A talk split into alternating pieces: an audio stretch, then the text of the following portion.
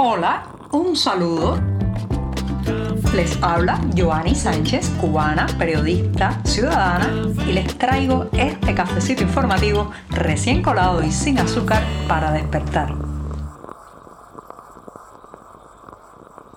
Ha llegado mi día preferido de la semana, esa jornada de jueves que tanto disfruto, especialmente cuando comparto un café recién colado con ustedes y paso después a comentarles los temas principales. Hoy es 25 de enero de 2024, el primer mes de este año se nos está escurriendo ya entre las manos y yo tengo el cafecito servido, así que me voy a dar el primer sorbito del día. Eso sí, amargo para despertarme informativamente falta que me hace ya tan avanzada la semana. Voy con este sorbito.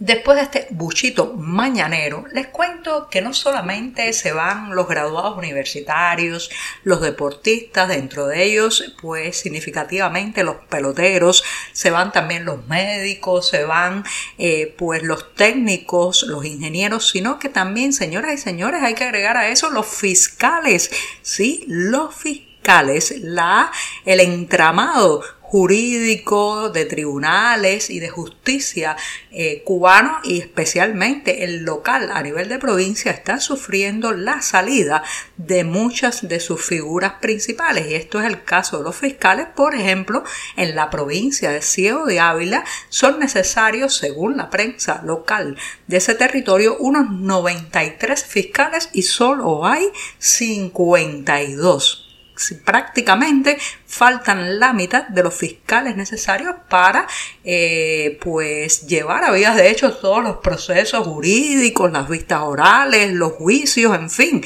el entramado complicadísimo de la justicia que se ve mellado y mermado por la falta de estos fiscales. ¿Qué ha pasado en este caso? Lo que está ocurriendo en toda la isla, señoras y señores.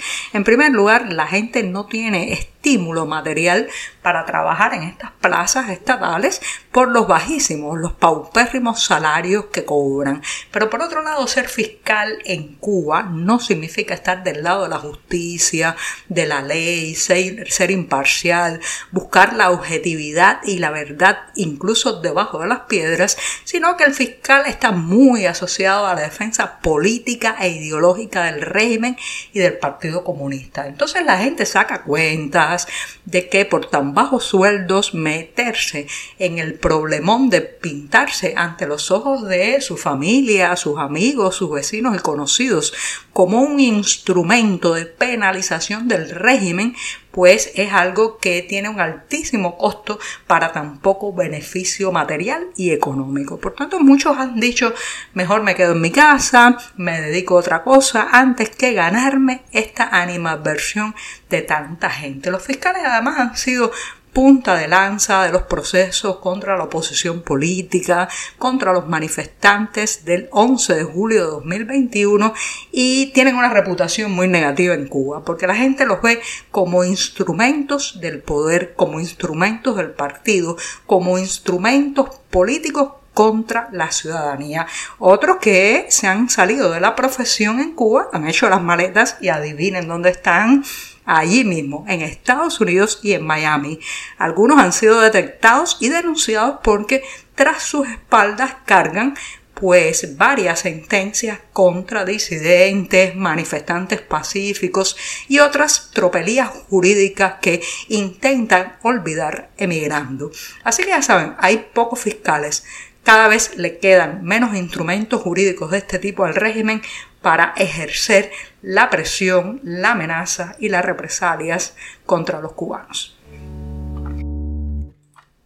Después de meses de experimentos, de empujar a la gente a que use los caminos y los canales de pago electrónico, el Banco Central de Cuba ha tenido que confesar que lamentablemente el país no parece estar preparado para tener todos los dispositivos de cobro electrónico en los comercios tanto estatales como privados. Un informe que ha revisado y publicado parte de la prensa oficial habla de que lamentablemente no se han cumplido los objetivos de la llamada bancarización. Los que han seguido este programa saben que la bancarización no es otra cosa, señoras y señores, que obligar tanto a clientes como comerciantes a utilizar los sistemas de pago electrónico debido a la falta de efectivo, la disfunción de los cajeros automáticos, el colapso de las sucursales bancarias y otros tantos problemas de la vida cotidiana que habían convertido al papel, moneda, al billete de pesos cubanos en algo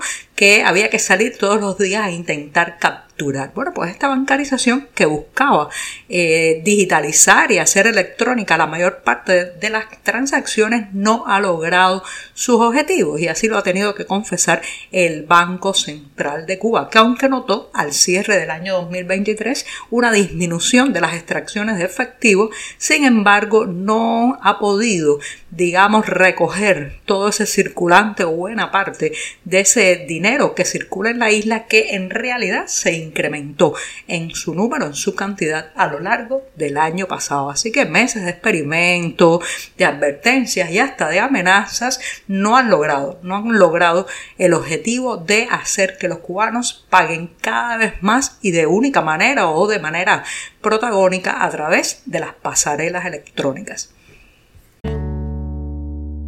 En Cuba se construyen muy pocas viviendas si se compara con el déficit habitacional que hay en la isla, que según cálculos muy conservadores se acerca al millón de viviendas. Un millón de viviendas prácticamente harían falta para poder aliviar medianamente el hacinamiento, los problemas habitacionales de tantos y tantos cubanos.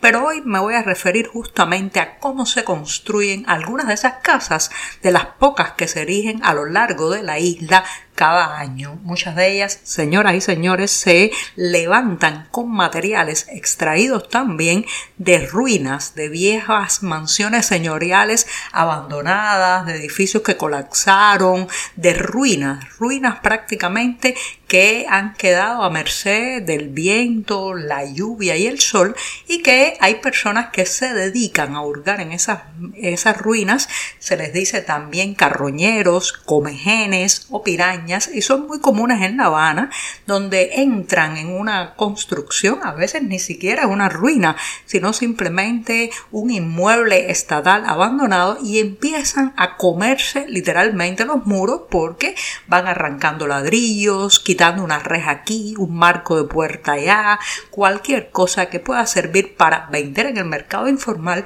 o para ser reutilizado en la construcción de una vivienda. Hasta el polvo se lo llevan porque después sirve como relleno constructivo. De ahí que se vean imágenes bastante contrastadas de una casa endeble, recién levantada en la periferia de la ciudad, con una aldaba de una mansión de principios del siglo XX a la que se le arrancaron estos carroñeros. Muchas veces además se juegan la vida porque empiezan quitando un eh, ladrillo aquí, otro allá de un muro y ha habido varios casos que han terminado sepultados, heridos y muriendo algunos cuando la pared se les cae encima. Así que parte de esas pocas viviendas que se construyen en Cuba son a partir de esas ruinas, de esos carroñeros que convierten los viejos y abandonados edificios en material constructivo para nuevas casas. Se acerca un nuevo aniversario del nacimiento del más universal de los cubanos. Y nunca, mejor dicho, porque José Martí pasó buena parte de su vida, de su corta vida en el exilio, justamente de esa presencia de la diáspora, la mirada desde fuera y las implicaciones que tiene eso para el pensamiento, también en el caso de Martí, para el ejercicio de la política y para la escritura, versa el simposio Martí y el exilio al que está invitando el foro político Patria de Martí para realizarse hoy mismo a las 6 y 30 de la tarde. La ventaja es que eh, se transmitirá a través de varias redes sociales, entre esos Facebook, antiguo Twitter y actualmente X y YouTube. Así que ya saben, a través de esas plataformas pueden disfrutar de Martí y el exilio, un acercamiento a la condición ética y moral del concepto de exilio